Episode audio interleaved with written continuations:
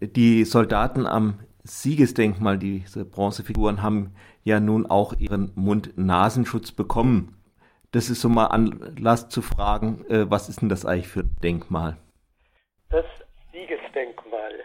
Das äh, Siegesdenkmal ist eigentlich äh, jetzt in der Umgestaltung der Stadt am, am Friedrichsring ein recht prominenter Platz und ein prominentes Denkmal, das an, auf, am Europaplatz liegt. Und der Europaplatz, der verbindet die Habsburger Straße mit der Kaiser-Josef-Straße und in der Mitte an der ehemaligen Karlskaserne ist, wie schon 1876 errichtet, steht jetzt wieder das Siegesdenkmal.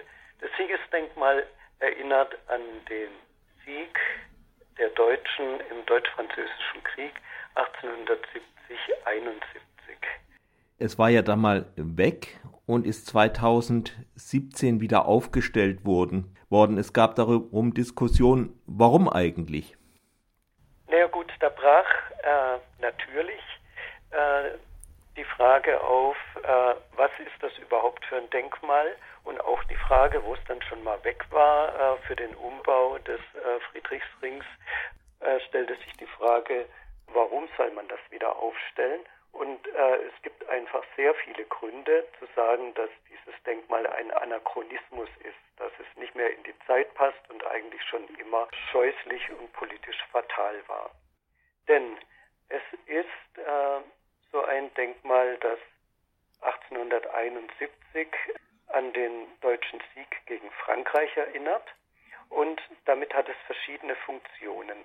Eine ist, es ist äh, eigentlich ein Denkmal im Sinne des klassischen äh, heroischen Gedenkens, dass äh, des Sieges über einen Feind gedacht wird, also dass es ein Kriegsdenkmal ist. Gerade für ein Kriegsdenkmal hat dieses Ding, wenn wir uns es anschauen, ja eine erstaunliche Leerstelle, denn es sind keine Opfer zu sehen. Wir sehen die Siegesgestalt, die Victoria ganz oben. Sie steht auch noch zu allem Überfluss auf einer Weltkugel. Ja, und äh, darunter sind äh, vier Kriegergestalten zu sehen, äh, ein alter Artillerist, ein Grenadier, ein Landwehrmann und ein Dragoner. Es ist also sozusagen eine Glorifizierung des Krieges und es ist eine Feier des deutschen Sinnes in dem Sinne, dass es ähm, gegen Frankreich gerichtet ist, äh, symbolisiert eindeutig dadurch zum Beispiel, dass die Victoria ursprünglich in Richtung Westen, also in Richtung Frankreich blickte und ähm, natürlich in, in der Sache auch äh, so, das Ding äh, steht 1871 halt historisch an einer ganz besonderen Stelle. Es steht nämlich an der Gründung des, des Deutschen Reiches 1871 und dieses Deutsche Reich hatte auch einen ganz besonderen Gründungsmythos, den ich an dieser Stelle einfach als antifranzösisch definieren würde. Also das Deutsche Reich war im Grunde, am Anfang immer beim Nation Building sich einen Gründungsmythos überlegen. Und das war der Sieg gegen Frankreich. Und das zeigt sich in diesem Siegesdenkmal sehr klar mit diesen Blick gegen Frankreich. Und dieses Antifranzösische war ganz fatal für die deutsche Geschichte. Also verkürzt gesagt hat diese deutsche Reichsgründung eine militaristische und chauvinistische antifranzösische Schlagseite schon immer gehabt, die eigentlich ziemlich direkt die deutsche Geschichte auch geführt hat in den Ersten Weltkrieg gegen Frankreich 1914 und weiter dann 1940 in, auf den sogenannten Frankreich-Feldzug. Das sind natürlich Gründe, die bei der Frage, stellen wir dieses Denkmal jetzt wieder auf oder nicht, aufgekommen sind. Und eigentlich hat ernsthaft betrachtet meiner Meinung nach nichts dafür gesprochen, dieses Ding wieder aufzustellen. Mhm. Man hat es dann trotzdem gemacht, vielleicht noch zu diesem antifranzösischen. Man kann ja dann noch, noch mehr hineinsehen zumindest früher jetzt nicht unbedingt bei Napoleon III., aber auch äh, sonst stand ja Frankreich auch eher für das Fortschrittliche, für die, für die Revolution, für den Code Civil, äh, ja, für das Antireaktionäre und äh, so dieser Frankreich-Mythos vielleicht auch so ein reaktionäres Deutschland irgendwie auch verfestigt hat. Ja, das war ganz klar die, äh, die monarchistische äh, Allianz gegen Frankreich seit 1789 auch, die, die sich da gefeiert hat. Und das hat sich auch äh, gezeigt, wenn wir zum Beispiel 1871 angucken, wie äh, hat diese deutsche Reichsgründung überhaupt stattgefunden. Das war ein antifranzösisches, demütigendes Fanal.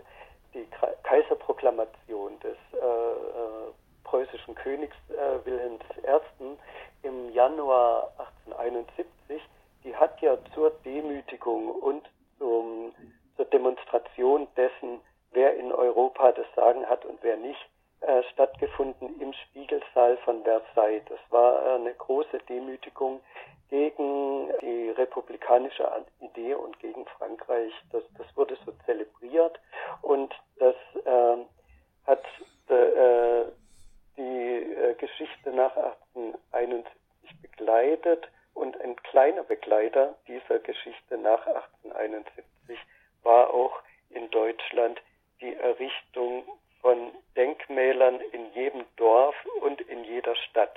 Das war so eine Hochzeit des Denkmalbaus eigentlich, wo ein Kriegdenkmal neben dem nächsten errichtet wurde, auch um diesem neuen deutschen Kaiserreich irgendwie einen Sinn zu verleihen, war das halt die Methode, weil, naja, äh, sagen wir mal, demokratische Ideale standen einfach nicht zur Verfügung.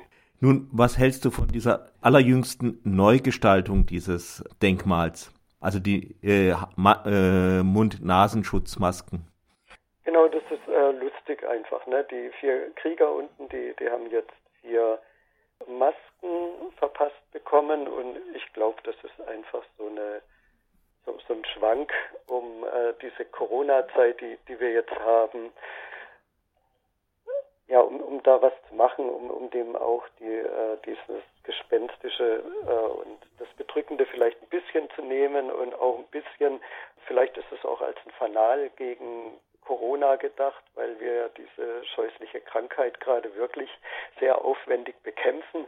Und da finde ich das ganz lustig, äh, da sowas zu machen.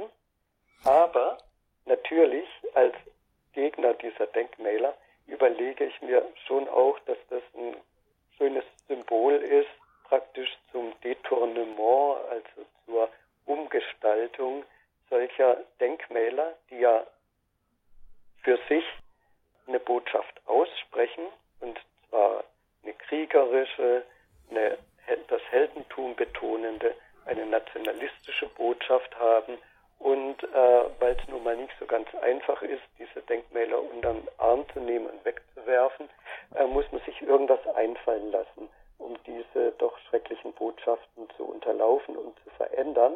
Und da finde ich, äh, es gab schon viele Initiativen, Denkmäler umzugestalten, auch aus der Zivilgesellschaft heraus. Und da finde ich es immer ganz schön, wenn sich jemand was einfallen lässt, um die Bedeutungen zu verändern, die diese Denkmäler haben.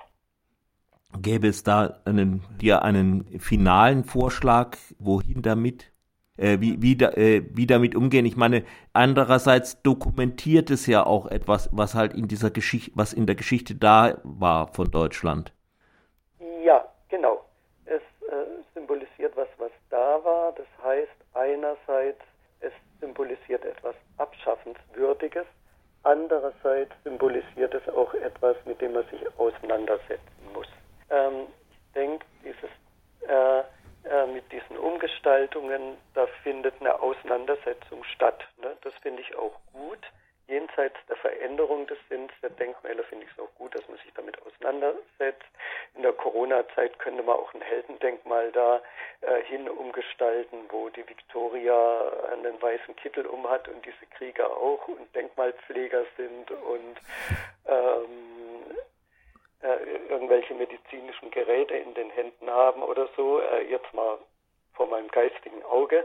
Das, das wäre auch eine lustige Umgestaltung die äh, dem sein, seine Krieg, seinen kriegerischen Ernst und seine Schwere nimmt. das sind halt äh, Dinge, die man machen kann. Eigentlich fände ich es schon gut, äh, solche Denkmäler abzubauen und entweder zu entsorgen oder aber sie idealerweise in irgendeinem Gedenkpark wieder zu errichten, wo man sich tatsächlich damit auseinandersetzt. Was ist das und was ist unsere Geschichte? Das fände ich sogar eine erinnerungspolitisch ganz tolle Initiative. Also, dass man die zentralen Plätze doch für andere Sachen reserviert?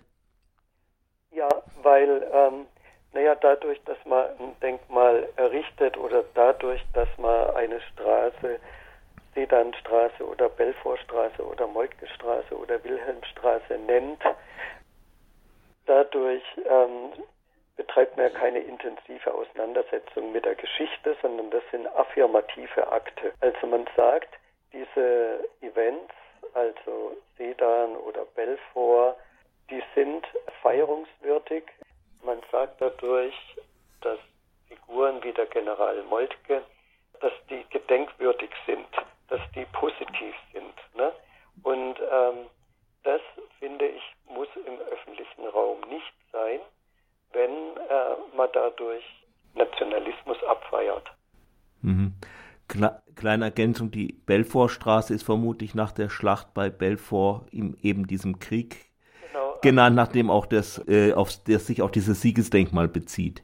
Ja, genau. Da, da schließt sich der Kreis gleich wieder, weil an dem Siegesdenkmal haben dann in den 78er Jahren, also nach 1876, nachdem es eingeweiht wurde, da haben die großen nationalistischen Sedanfeiern jährlich stattgefunden, wo praktisch zur Erbauung der Freiburger und der Deutschen auf Kosten von Frankreich.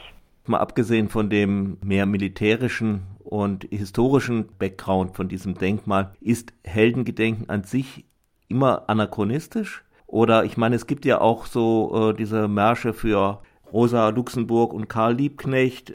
Wir haben, denke ich, auch irgendwo auch Helden, wir haben auch Mythen. Ja, je nachdem, wie man das ausgestaltet. Also äh, Rosa Luxemburg oder Liebknecht muss man nicht als Helden gedenken, sondern man kann ihn auch als Menschen, als politische Aktivisten oder als wichtige Denker, Denkerinnen gedenken. Ne? Das geht schon. Aber in, in der äh, linken Geschichte der DDR zum Beispiel haben wir natürlich auch abschreckende Gegenbeispiele gesehen, wie nämlich das Proletariat oder äh, Linker als Helden und im Heldentum Sinne gedacht wurde. Das war allerdings, für, mich waren das äh, regressive Tendenzen